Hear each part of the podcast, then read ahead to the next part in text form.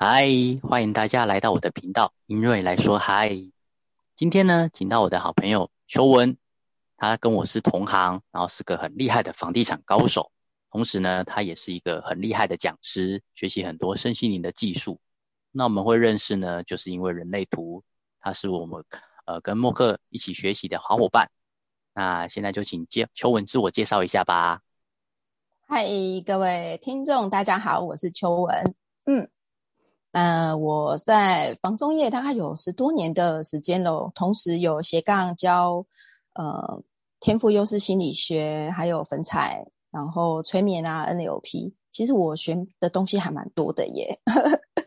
嗯，是那那我当时知道你的职业啊是很超强的一个房仲业务女王，那可以简单介绍一下是什么样的机缘让你从房房地产跨入身心灵学习的领域？呃，我其实还没有进房地产，就很喜欢学这些身心灵的这个区块，是因为呃，我是算是家暴家庭长大的小孩，就是爸爸不太会教小孩嘛，就只会用打的，对，所以我对生命有很多的探究，很想要知道说为什么这样呢？或者是呃，我做错了什么？或者是我很想要知道怎么样才可以更好？所以我还没有进房仲业，我就开始在学这些身心灵的东西。那呃，我觉得这些身心灵的，包含催眠啊、NLP，在运用在防重业，就变成在这个业务上的业绩就超强、超好这样。所以我觉得是相辅相成吧。对，对我觉得是相辅相成的。是理解理解，跟我跟我当时踏入这个身心领域不太一样啊。我是因为。想要解决自己工作上的困难，那你是想要解决生命上的意义，但是都帮自己的工作做了很多的帮助。OK OK，是有很多加分。哦，OK，那因为我们有一个每周固定的线上读书会啊，然后有一次听到有关于性侵害的这个议题，那记得那时候你发起了一个念头，希望能整理一些资讯，提供求助的管道。那可以跟我们谈谈为什么你想要发起吗？还有你是用什么样的方式来收集资讯呢？OK，呃，我我其实从小就常很很常遇到呃，比如说性骚扰这种议题，不是比如说走在路上常会遇到变态呀、漏鸟啊，然后我身边很多的朋友都会来跟我讲说，他可能遇到了一些可能被暴力或侵害的事情啊。年纪越来越大，呃，到最近几乎每年都会有听到。两三个以上这样的故事，可能我比较常会吸引到这样的人来跟我诉苦。那可也有可能是因为我学了很多身心灵的东西，当他们来跟我诉苦的时候，我都会想要倾听啊，或者是呃告诉他们一些可以解决的方式。这样。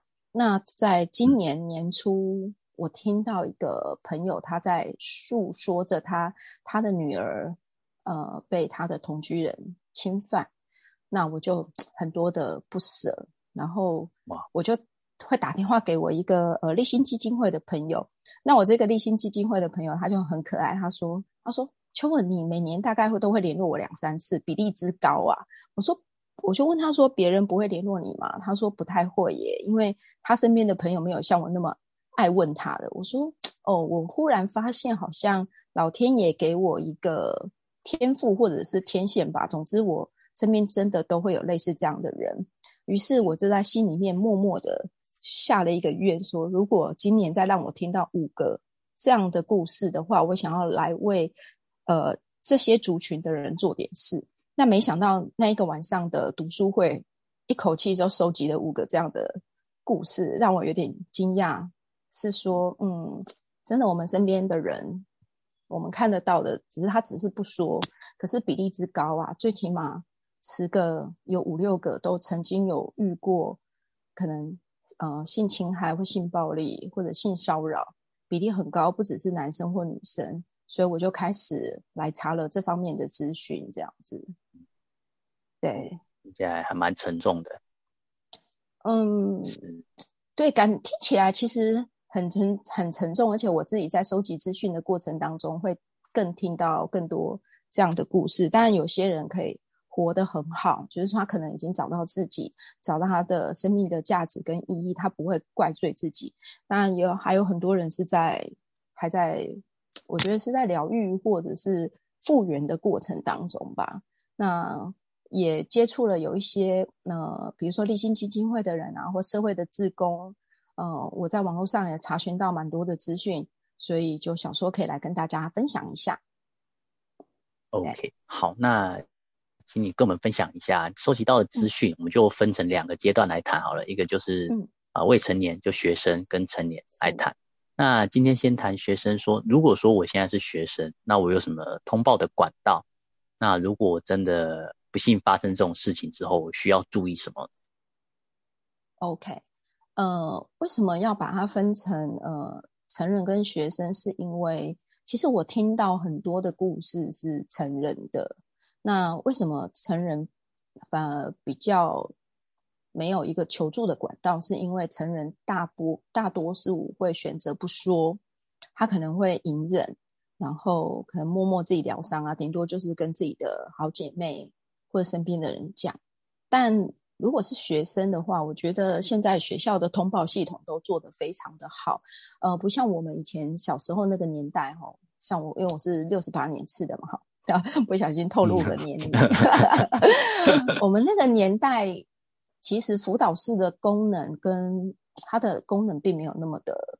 的多，像我那时候，呃，高中失恋啊，一天到晚跑辅导室，结果我的辅导老师还跟我讲说，她跟她老公吵架的故事。我心里想说，那我跑辅导室 是为了听你跟老公吵架吗？就我有点失望。